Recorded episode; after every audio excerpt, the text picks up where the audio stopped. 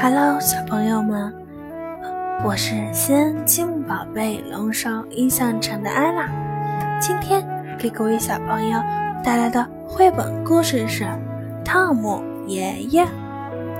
汤姆爷爷已经一大把年纪了，但是带起小孩来可真有一套。他能把毫不起眼的东西变成各种玩具。他穿上溜冰鞋，可以舞出像溜冰好手一样优美的姿势。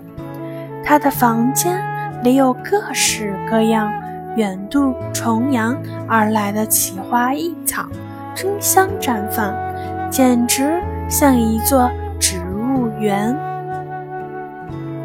即使是下雨天，只要跟着爷爷，就不会无聊。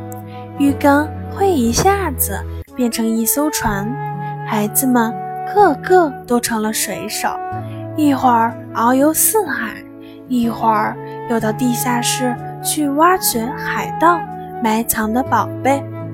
到了晚上，住在附近的小孩都会来听汤姆爷爷讲故事，孩子们常常听得又紧张又兴奋，甚至夜里。做梦都梦到故事中的情节，像这样快乐的日子持续了好长一段时间。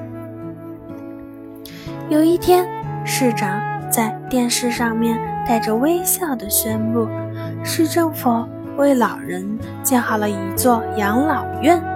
他说：“我们的老人应该得到比目前更完善的照顾，他们年纪大了。”无法顾及交通安全，走在大街上相当危险。况且他们已经不能再对这个城市有什么贡献了。万一生了病，还要别人照料。市民们惊讶之余，倒也有人暗暗松了一口气，因为这么一来，他们就不必再为家中的老人。伤脑筋了。市长身边早已有一支捕老部队待命行事。第二天，这支队伍蜂拥而出，他们用网子把老人像蝴蝶和雨一样的网起来了。无论老人躲在多神秘的地方，只要捕老部队用探照灯一照，他们就全都发现了。汤姆爷爷和溜冰俱乐部的朋友也难逃这场豪劫。虽然他们个个身手都很很灵活，但这支捕老部队的动作还是比他们更快了一些。